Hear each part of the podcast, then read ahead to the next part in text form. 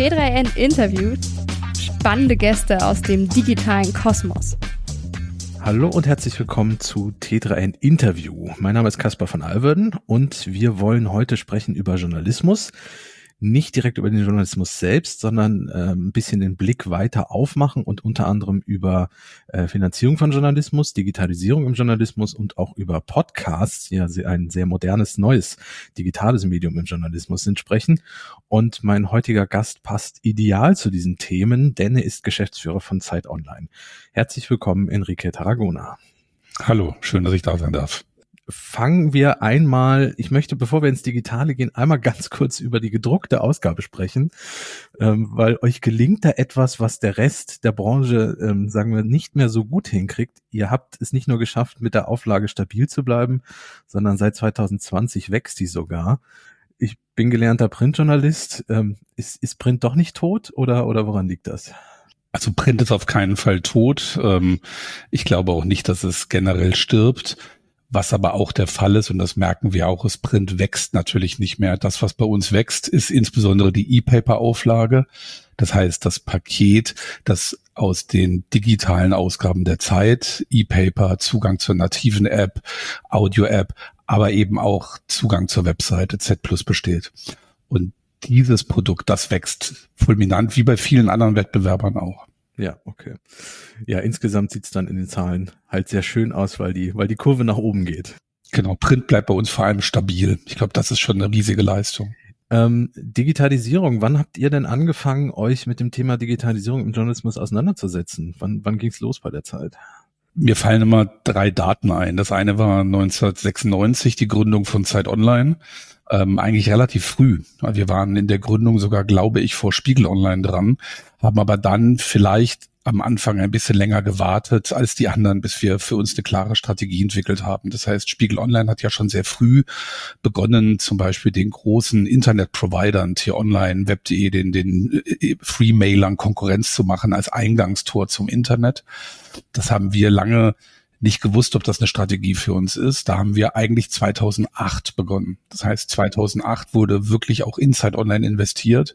Wir haben eine eigene Online-Redaktion gegründet, weil wir gemerkt haben, dass du mit der, mit dem, mit dem Output einer Wochenzeitung keine Webseite bestreiten kannst und dass Journalisten, die gewohnt sind, für eine Ausgabe pro Woche zu schreiben, auch etwas anderes machen als die, die gewohnt sind, für ein eher streaming-orientiertes Produkt wie eine Webseite zu schreiben.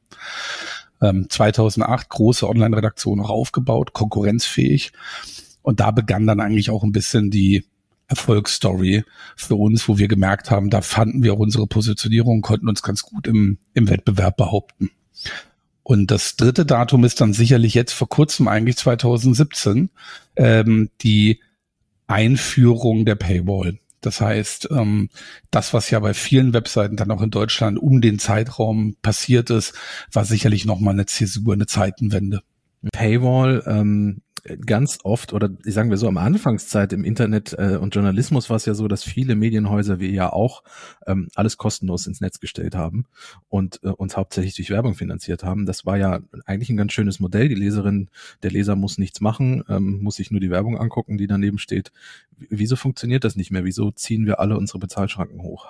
Die Frage ist, ob es jemals funktioniert hätte. Also man, man muss sich ja mal überlegen, in welcher Zeit sind die großen Webseiten entstanden. Das war so Ende der 90er Jahre.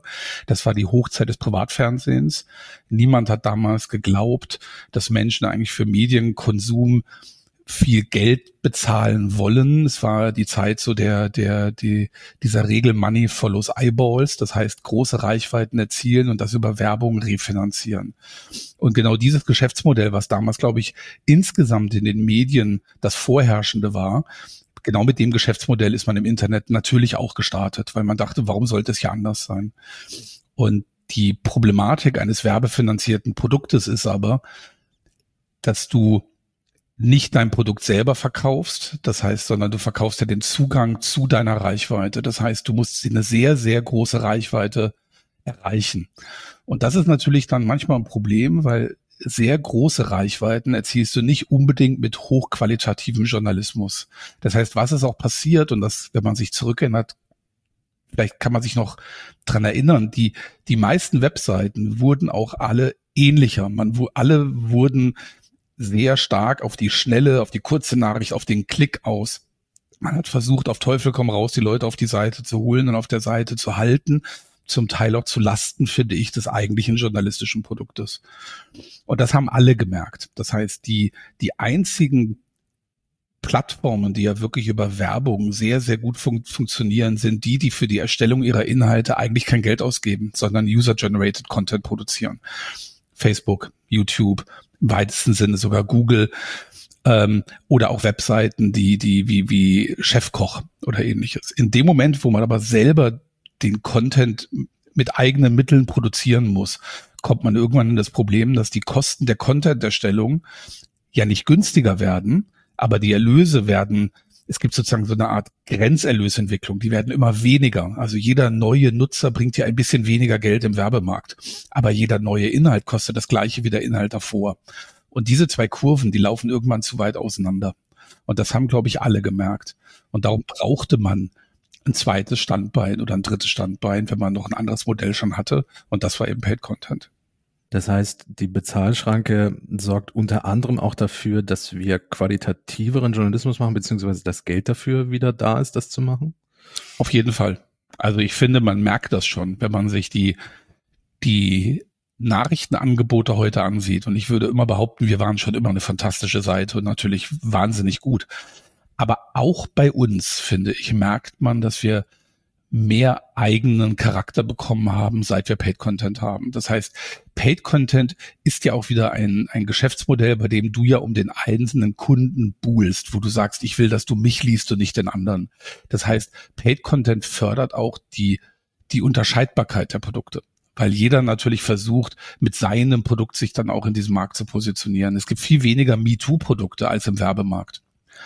Und ich glaube, dass das dem Journalismus gut tut, weil die einzelnen Marken und die einzelnen Webseiten wieder unterschiedlicher kommen. Ich finde schon, dass Spiegel, FAZ, Süddeutsche, wir unterschiedlicher sind, als wir es vielleicht noch vor fünf Jahren waren. Sowohl was das Layout angeht, als auch was die Themen angeht, als auch was die Features angeht, weil man wieder versucht, selber als Produkt erfolgreich zu sein. Und ja, natürlich, wir sehen das bei uns ganz klar seit wir Paid Content produzieren, sind wir hochrentabel und das sichert natürlich auch den Journalismus, den wir produzieren, indem wir einfach als Firma sozusagen unabhängig agieren können und das Geld haben, auch Journalisten gut zu bezahlen. Wie viel Prozent ist denn bei euch inzwischen auf der Seite Paid Content? Kann man das so sagen? Gibt es da irgendwie Zahlen? Ist im Internet schwer zu sagen, wenn du äh, die, das gesamte Inventar der Seite meins ist es natürlich immer noch weniger, weil es ja einfach mal zehn Jahre an produzierten Inhalten gibt, die irgendwo noch im Ether vorrätig sind. Wenn du die Neuproduktion meinst, würde ich mal sagen, ist es etwa halb halb bei uns. Ähm, du hast gerade schon das E-Paper angesprochen. Was für Abo-Modelle gibt's denn bei euch auf der Seite? Also es äh, gibt ja verschiedene Varianten. Einmal nur Zeit digital, dann auch mit Print zusammen. Ähm, was habt ihr da so im Angebot? Wir haben ein relativ simples Modell. Bei uns gibt es ein Digital-Abo im Prinzip. Das beinhaltet alle digitalen Formate. Also Zugang zur Webseite, native App, E-Paper, Mobi-Format, wenn du es auf dem Kindle lesen willst, Audio, völlig egal. Also alle digitalen Produkte ein Abo. Und dieses Abo gibt es quasi standalone oder es gibt es als Kombination, wenn du schon Print-Abonnent bist, dann natürlich deutlich günstiger. Was wir nicht haben, sind unterschiedliche Preise für zum Beispiel nur den Website-Zugang, alternativ zu Website-Zugang inklusive E-Paper. Das ist bei uns nicht der Fall. Wollt ihr es möglichst simpel halten oder wieso habt ihr nicht oder habt ihr schon verschiedene Dinge ausprobiert und festgestellt, das funktioniert auch nicht im, im Laufe der Zeit? Mm, es gibt da zwei Antworten. Die eine, die wir lieber sagen, ähm, das ist natürlich, wollen wir simpel halten für den Produkt, für den Kunden und wir glauben auch, dass der, dass das gesamte 360-Grad-Angebot das beste Produkt ist. Aber natürlich gibt es auch eine andere Wahrheit. Wenn du anfängst, den Zugang zur Webseite separat zu verkaufen, machst du ihn billiger. Wenn das aber das Produkt ist, das die Leute hauptsächlich haben wollen, dann verringerst du natürlich letztendlich einfach deine Einnahmen, weil dann verkaufst du dieselbe Anzahl Abos, aber zu einem schlechteren Preis.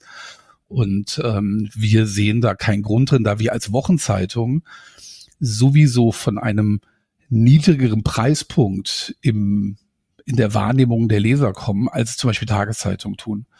Tageszeitungen haben ja tatsächlich das Dilemma, dass sie in Print so absurd teuer sind, weil sie ja jeden Tag eine Zeitung jemandem nach Hause geschickt haben, dass sich diese Abopreise digital überhaupt nicht realisieren lassen. Und das führt natürlich dazu, dass sie auch ihre Digitalprodukte, wenn sie eh schon günstiger sind, dann teilweise sagen, okay, dann machen wir auch einen reinen Website-Zugang noch günstiger, um überhaupt die Menge äh, der Menschen zu gewinnen. Wir als Wochenzeitung, ähnlich wie der Spiegel, waren ja nie so teuer, weil wir im Print ja nur eine Ausgabe pro Woche verkauft haben. Das heißt, der wahrgenommene Preispunkt bei uns ist auch nicht so hoch. Und wir glauben, dass wir mit dem Preis jetzt gut wettbewerbsfähig sind gerade zu dem Beginn der Zeit, als, als die Bezahlschranken aufkamen, hieß es ja immer wieder, oh, die Leute haben sich dran gewohnt, dass alles gratis und so ist. Ähm, ich glaube, äh, dank Netflix und Co. weiß man ja inzwischen, was ein Abo ist. Ähm, ist es so, dass die Leserinnen und Leser inzwischen verstanden haben, warum wir als Journalistinnen äh, inzwischen sagen, nee, den Artikel, da musst du jetzt leider für zahlen? Ich, ich glaube ja, ich glaube, es gibt sogar eine ganz interessante Wahrnehmung. Ich glaube, wir, also ich auf jeden Fall, du bist deutlich jünger als ich natürlich, aber ich jetzt die Generation X, Generation Golf, wir sind ja tatsächlich aufgewachsen mit dieser Vorstellung, im Internet ist alles umsonst. Und wir sind ja auch die Generation, die, also ich natürlich nicht, aber ich kenne Menschen, die haben Musik auf USB-Sticks an der Uni verteilt, die haben Filme zu Hause auf Rechnern angeguckt, die Leute illegal im Kino aufgenommen haben, weil wir irgendwie glaubten, diese, diese Welt, wo man Geld für Medienkonsum bezahlt, die ist irgendwie vorbei. Wenn ich die jetzt jüngere Generation sehe, zum Beispiel meine beiden Nichten, 18, 19 Jahre alt, für die ist es völlig unverständlich, dass irgendjemand mal Musik auf USB-Sticks hin und her gehandelt hat oder dass Leute schlechte Privataufnahmen von Kinofilmen illegal sich angucken, die sagen, hattet ihr denn damals kein Netflix oder kein Prime oder kein Spotify? Die werden sozialisiert, dass Medienkonsum Geld kostet, aber dafür perfekt funktioniert, völlig seamless auf den Geräten und ähnliches. Und für die ist es auch weit weniger merkwürdig, auch für Journalismus Geld zu bezahlen. Stichwort Netflix, ähm, wenn ich mich bei Netflix anmelde, also ich muss mich bei Netflix schlicht anmelden, um auf der Seite irgendwas zu sehen. Ich sehe nicht mal, was die im Angebot haben, wenn ich mich nicht angemeldet habe. Äh, das ist ja äh, bei deutschen Newsseiten oder generell bei Medienhäusern so, dass das nicht der Fall ist. Und hinter Netflix steckt ja eine viel größere Personalisierung durch einen Algorithmus. Also deine Netflix-Startseite wird völlig anders aussehen als meine. Ähm, das, wie ist das Thema Algorithmen, wenn wir so ein bisschen in die Zukunft gucken? Ist sowas spannend für, für Medienhäuser? Und wenn ja, wird es auch mal so aussehen, dass wir uns äh, ganz individuelle Startseiten auf, auf den Seiten drauf haben? Eine ganz spannende Diskussion, wo wir auch nicht immer alle einer Meinung sind, sowohl in der Redaktion als auch im Verlag. Algorithmen spielen eine sehr große Rolle jetzt schon, insbesondere zum Beispiel beim, beim Finden und beim Werben um Abonnenten. Also natürlich ist es jetzt schon so, dass wir über Algorithmen ähm, bestimmte Gruppen identifizieren können, die wir ansprechen auf der Webseite. Wir, wir sehen natürlich, wie sich Nutzer anonymisiert auf der Seite verhalten und können daraus Ableitung treffen, was unsere Produktentwicklung angeht. Wie, wie verhindern wir Kündigungen? All diese Dinge funktionieren sehr, sehr gut. Wo man noch ganz am Anfang steht, ist sicherlich das Thema Personalisierung in der Ausspielung von Content. Ähm, Personalisierung in der Ansprache der Nutzer sind wir sehr weit. Also es ist jetzt schon so, dass viele Nutzer sehr individuell Angebote, Produkte, Nachrichten bis hin zu Preisen genannt bekommen. Bei der Ausspielung von Inhalten leben wir immer noch ein bisschen dieses, dieses journalistische Credo von wir wollen ja eine kuratierte Webseite bereitstellen und das ist ja mitunter die Leistung, die derjenige auch bezahlt. Und wir würden jetzt ja nicht uns anmaßen, für jeden einzeln zu kuratieren und das, was ein Algorithmus dort macht, ist vielleicht gar nicht das, was du lesen willst. Wir hätten sogar ein bisschen die Sorge, dass am Ende dieses immer mehr vom Gleichen dazu führt, dass die Produkte auch nicht mehr als, als, als journalistisch wahrgenommen werden. Das ist ja ein bisschen das, was wir in den anderen sozialen Medien auch erlebt. Das heißt, wenn wir mit Personalisierung beim Inhalt experimentieren, dann sehr vorsichtig. Dann eher dass es einzelne Module vielleicht gibt, wo drin steht, das könnte dich interessieren oder das basiert auf deinen bisherigen gelesenen Artikeln. Aber der, der große Teil der Homepage wird, glaube ich, noch auf lange Sicht für alle ähnlich aussehen. Wir wollen ja die, die Welt und was in ihr passiert darstellen. Und das ist ja erstmal für alle das Gleiche. Was du dann liest, ist sicherlich was anderes es ist ja sicherlich auch der Thema Filterblasen ein großes Problem, was die sozialen Netzwerke mit ihren Algorithmen haben. Ähm, also auch, auch mein Twitter sieht wahrscheinlich anders aus als deins, obwohl wir jetzt ja, äh, noch beide in so einem Medienhaus journalistischen Bereich irgendwie unterwegs sind. Äh, aber von, von Donald Trump, das Twitter sah sicherlich ganz anders aus als unseres. Also insofern auch ich muss dazu sagen, ich bin, glaube ich, ein äh, Fan davon zu hören, dass die Startseiten sich nicht völlig individuell anpassen werden. Ja. Nee, ist nicht geplant und ich glaube, damit kein Medienhaus, das sage ich mal in dem Segment arbeitet wie wir, hat das in der Form vor. Werbung Krisen gehören mittlerweile zu unserem Alltag dazu. HR-Prozesse sind mehrheitlich nicht effizient genug, um Mitarbeitende und Unternehmen durch die Krise zu führen. Das hat die neue HR-Studie von Personio über Effizienz während einer Rezession herausgefunden. Ganze 40 Prozent der Befragten wenden sich bei Fragen nicht an ihre HR-Teams, weil es zu schwierig ist, eine Antwort zu bekommen. Und auch ein Großteil der PersonalerInnen sehen ihr Unternehmen durch ineffiziente Arbeitsabläufe ausgebremst. Deshalb ist es so wichtig, HR-Prozesse jetzt zu digitalisieren und zu automatisieren. So gibst du deiner Personalabteilung mehr Freiraum für wichtigere Aufgaben. Wie du das und andere Krisen im Personalmanagement stemmen kannst, findest du in der aktuellen Studie von Personio unter www.personio.de/audio.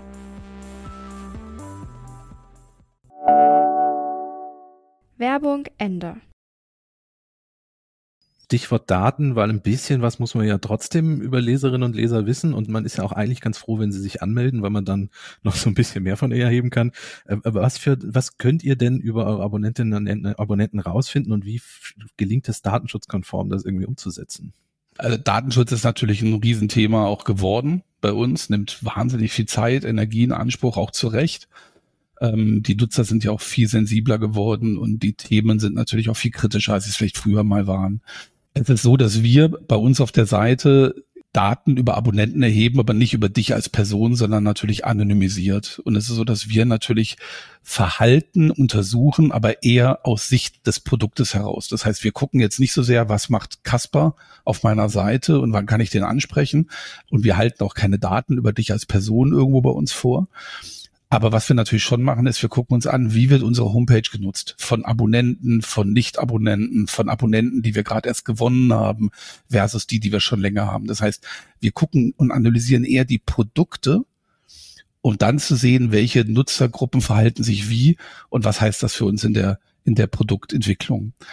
Was es durchaus auch geben kann, ist, dass wir natürlich versuchen, äh, Algorithmen zu entwickeln, die uns zum Beispiel sagen, wann welches Verhalten lässt darauf schließen, ob beispielsweise ein Abonnent kündigt oder nicht. Das ist, das ist ja so der, der, der feuchte Traum jedes Verlagsmanagers zu wissen, wann jemand kündigt, kurz vorher, um ihn daran zu hindern. Das ist aber leider gar nicht so einfach, weil irgendwie kommen alle am Ende zu dem Ergebnis, dass du weißt nie, wann jemand kündigt. Du kannst maximal vorhersagen, es ist jemand, der eher kündigen wird in Zukunft. Ähm, mehr ist aber leider nicht möglich. Aber du wirst nie den genauen Tag definieren können, zu dem Kasper morgens aufwacht und sagt, jetzt will ich die Zeit nicht mehr lesen und dann rufe ich dich kurz vorher an. Ähm, das wird nicht passieren, da muss auch niemand Angst davor haben ein Punkt, den, den du auch so ein bisschen, also nicht wirklich angerissen hast, du hast die großen ähm, Firmen wie Apple, Google und so also du hast zumindest Google schon genannt. Ähm, Apple hat ja auch genauso wie Google so einen News-Bereich, äh, News-Dienst und in Deutschland ist Apple ähm, News zum Beispiel ja nicht verfügbar in dem Sinne, weil sich Apple schlicht mit den Verlagshäusern nicht einigen konnte. Ähm, wie, wie sieht's aus? Also wenn jetzt wir alle mit unserem Paid-Content und auch eigenständig sein wollen, passt da so eine Strategie wie Apple News, Google News rein, die Inhalte noch jemand anderen zu geben, auch wenn da Geld zurückfließt? Sehr, sehr gute und sehr kritische Frage tatsächlich. Ähm, ich glaube, dass Apple News vor allem nicht nach Deutschland gekommen ist wegen unserem Datenschutz, nicht so sehr wegen uns als Verlagen. Ich glaube, die haben ehrlicherweise auch genau dieses Thema ein bisschen gescheut, was da, was da alles für getan werden muss in Deutschland im Vergleich zu anderen Ländern. Ähm, trotzdem ist es natürlich so, dass wir, wir werden ja oft gefragt, warum wir nicht das Spotify der Verlage machen. Und ich, ich muss gestehen, ich werde da mittlerweile schon fast emotional, weil ich diese Frage so falsch finde, dass ich gar nicht weiß, wie ich darauf richtig antworten soll.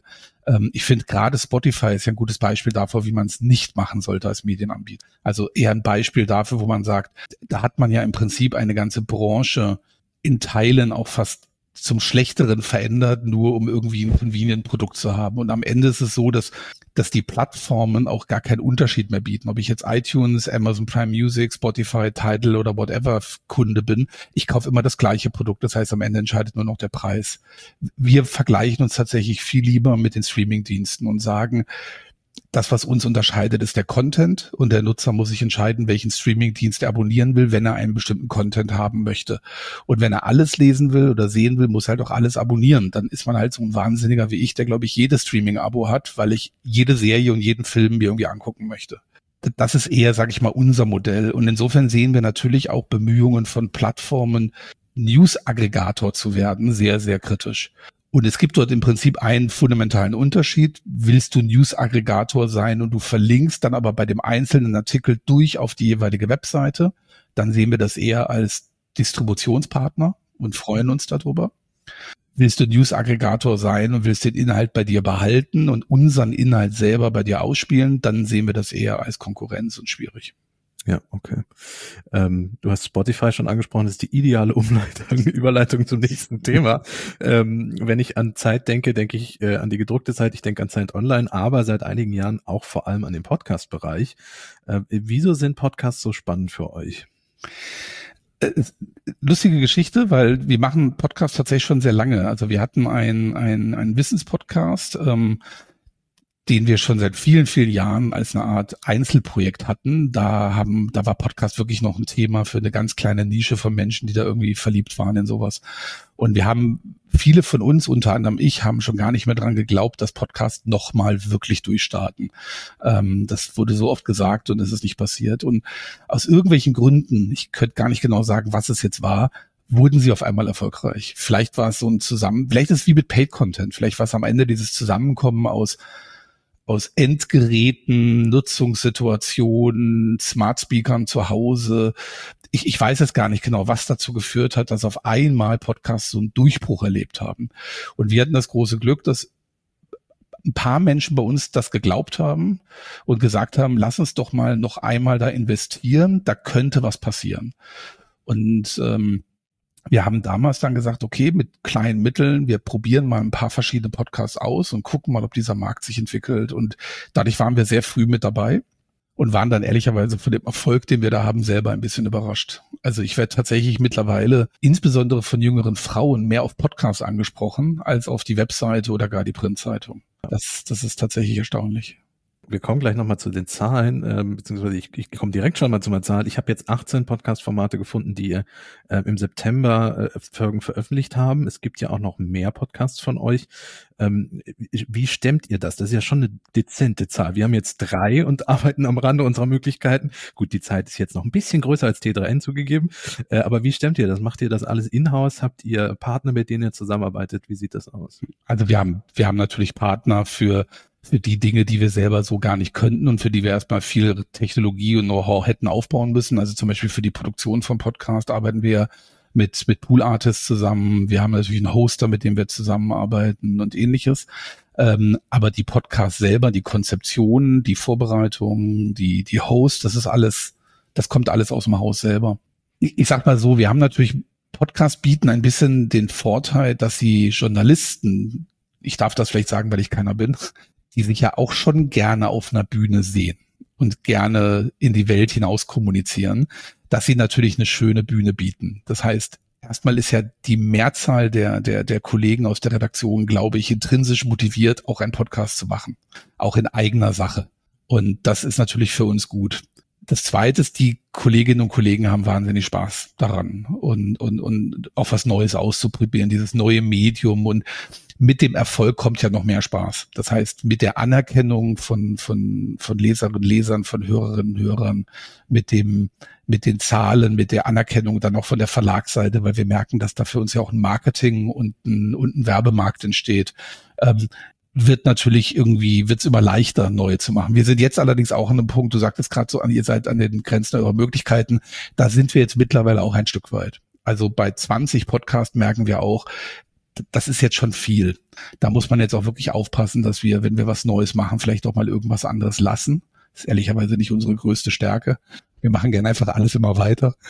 Aber das wäre schon manchmal ganz gut. Und ähm, Als Geschäftsmodell lohnt es sich, aber viel wichtiger ist tatsächlich für uns dieses Erreichen neuer Zielgruppen, die wir, dass wir mit Podcasts wirklich auch Menschen erreichen, die wir sonst als Marke Zeit vielleicht nicht so unmittelbar ansprechen würden. Die Arbeitsgemeinschaft Mediaanalyse veröffentlicht ja seit einigen Monaten, das ist ja fast so ein bisschen eine kleine Revolution im Podcastmarkt.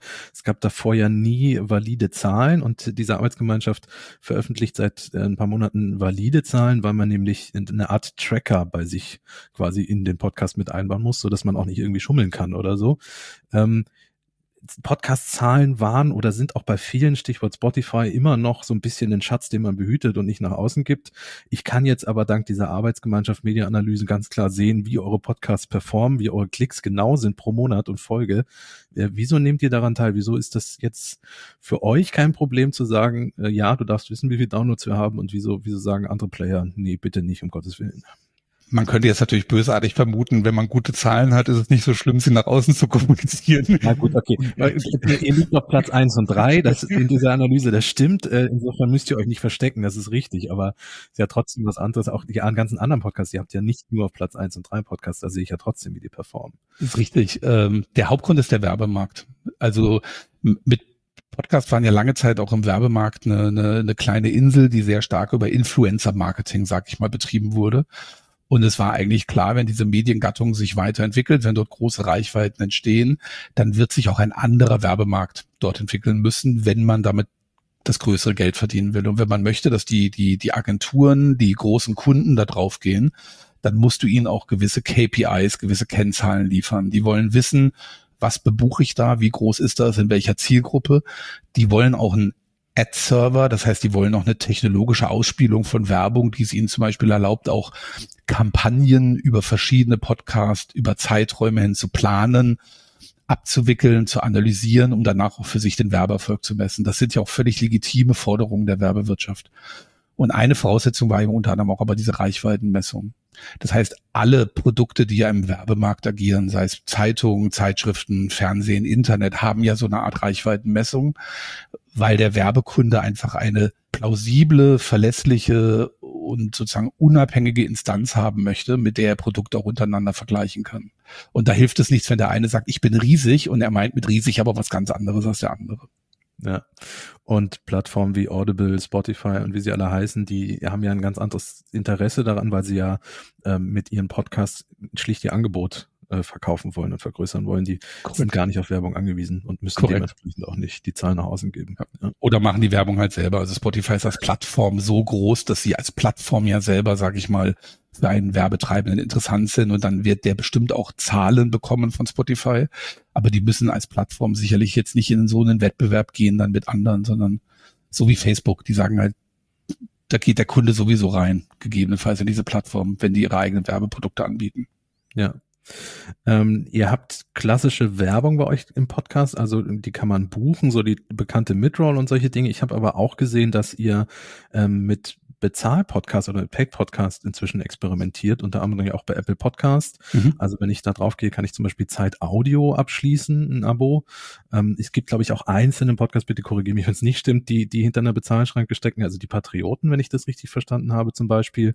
Ähm, was ist da, also was ist das für eine Entwicklung und wie beobachtet ihr die? Ähm, diese, diese Paid Content und Paid Podcast Geschichte, die auch eine große, relativ große Wellen in letzter Zeit im Podcast-Markt geschlagen hat. Wir haben gesehen, dass natürlich im, im Internet die Entwicklung von Paid Content uns tatsächlich in, in eine völlig neue Welt katapultiert hat. Also auf einmal waren wir, wie gesagt, haben wir Kunden gehabt, und zwar gar nicht wenige, die für unseren Inhalt bezahlen. Das hat uns ganz andere Möglichkeiten gegeben. Und natürlich wünschen wir uns und haben gedacht oder denken immer noch, dass auch im Bereich der Podcast ein Mischmodell aus Werbung und bezahlt für uns ideal wäre. Wir sehen bei Podcast auch Hürden, warum das schwieriger ist. Das hängt zum einen damit zusammen, weil den Content einer Webseite konntest du eben meistens nur auf der jeweiligen Webseite lesen es gibt eben wenig Plattformen, die allen Content aggregieren. Das ist bei Podcasts anders. Die meisten Podcasts werden ja nicht bei mir gehört, sondern eben bei Spotify über den, den Apple Podcast Player, egal welcher, da gibt's ja viele. Und dort finden ja alle Podcasts statt. Und da wird natürlich ein Nutzer mal schwerer zu motivieren sein, zu sagen, warum soll ich jetzt für den einen oder den anderen an der Stelle Geld bezahlen? Ähm, außerdem erreichen wir, wie gesagt, auch neue Zielgruppen. Trotzdem experimentieren wir mit dem Thema Pay. Und ähm, die als Apple gesagt hat, sie starten mit ihrem mit mit mit mit, mit Paid Podcast genauso wie ähm, Spotify das ja glaube ich auch angekündigt hat, dass sie das in Teilen tun, haben wir natürlich gesagt, okay, wenn diese Plattformen damit starten, ist das für uns eine interessante eine interessante Möglichkeit auch mal reinzugehen und das zu testen. Darum machen wir damit. Aber das ist wirklich im Moment ein ganz kleiner Laborversuch. Also das ist, es spielt im Moment monetär keine Rolle und auch noch nicht in unserer Strategie. Aber wir überlegen schon manchmal, ob wir vielleicht sagen, gibt es Vorteile unserer Digitalabonnenten auch im Bereich Podcast, die zum Beispiel Teil des Abos sind. Das könnte vielleicht irgendwann auch sowas sein wie ein vollständiger Archivzugang zu alten Folgen oder dass du die Sachen früher hören kannst oder auch einzelne Serien, die wir dann vielleicht wirklich nur für Abonnenten machen. Ich glaube, das wird auch irgendwann kommen. Aber ich glaube, der Markt ist noch nicht so weit. Ja, kommen wir tatsächlich schon zum Schluss, ähm, zum Thema Podcast, um das abzuschließen. Wie, wie wichtig ist das, solche Experimente wie zum Beispiel jetzt Apple Podcast macht, Paid-Modelle und sowas, äh, auch einfach von Anfang an mal mit zu experimentieren und mitzumachen in, in, in der digitalen Podcast, aber auch Medienwelt? Wenn man sich das leisten kann, ist das, glaube ich, elementar. Also es ist immer schlecht, wenn man wartet, bis alles entschieden ist und man dann sagt, jetzt mache ich es halt auch oder ich lasse es, weil ganz oft sind dann eben entweder die, die, die Fälle schon verteilt oder der Markt ist schon wieder weitergezogen oder es ist nicht immer gut, der allererste zu sein. Also zum Beispiel bei, bei der Paywall sind wir schon ganz froh, dass wir vielleicht ein bisschen länger gewartet haben und dadurch auch manche Fehler von anderen vermieden haben. Also auch zum Beispiel, was das Modell angeht, dass wir gar nicht so ein, so ein, so ein Meetup-Modell oder sowas ausprobiert haben.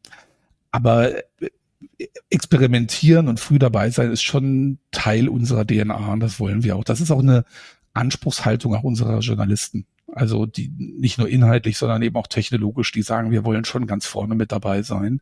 Ist nicht immer ganz einfach, weil auch wenn wir größer sind als ihr, sind wir immer noch kleiner als viele unserer Wettbewerber. Und das ist auch nicht immer leicht, sage ich mal, als mittelständischer Verlag da irgendwie mithalten zu können. Aber ich sag mal, knappe Ressourcen machen ja oft das Endprodukt besser. Okay, das, nehm, das nehme ich mir mit. Das ist, das ist auch ein sehr schönes Schlusswort. Vielen Dank. Sagen Geschäftsführer gerne. Ja, ja, genau. Ja. Und diejenigen, die da mit den knappen Ressourcen handhaben müssen, die äh, ja finden das immer nicht so gut. äh, ja, vielen Dank an der Stelle. Ähm, spannende Einblicke in Paid-Content-Modelle und Podcast. Und ähm, ja, ich, ich bin mir fast sicher, dass wir uns da in fünf Jahren nochmal unterhalten können und dann sieht die Welt, die digitale, nochmal ganz anders aus. Aber es wird spannend. Definitiv. Sehr gerne, jederzeit. Ganz liebe Grüße. Danke. Tschüss. Tschüss.